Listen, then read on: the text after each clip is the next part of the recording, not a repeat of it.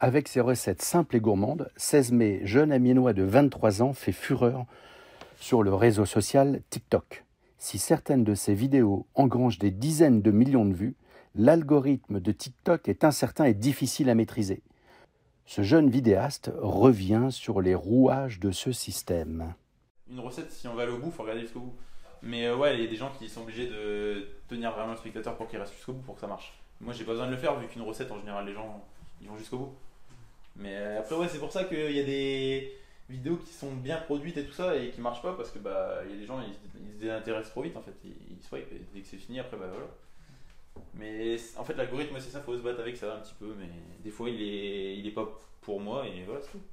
Après, je sais que moi, en général, je m'en sors quand même bien. Donc ça va. Mais au tout début, au tout début ouais, les stats, c'est quelque chose par contre. Parce qu'au tout début, quand euh, je commence à faire beaucoup de vues et d'un seul coup, il y a une période de une semaine ou deux où j'en fais plus quasiment, ah bah ça fait quelque chose.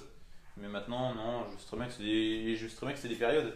Il y a des périodes, il y a des mois, enfin, c'est même pas ça. C'est euh, dans un mois, je sais qu'il y a une semaine où ça va, je vais exploser.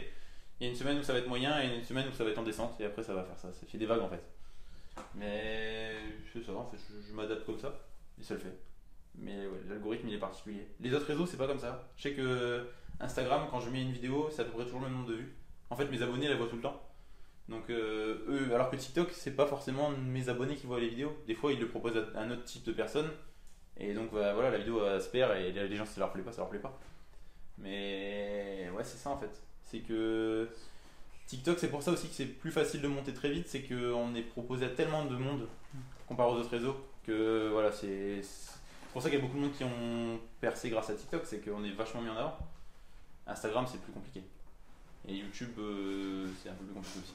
Ce podcast est terminé. J'espère que celui-ci vous aura plu. Et nous, on se retrouve sur d'ici là pour d'autres reportages audio.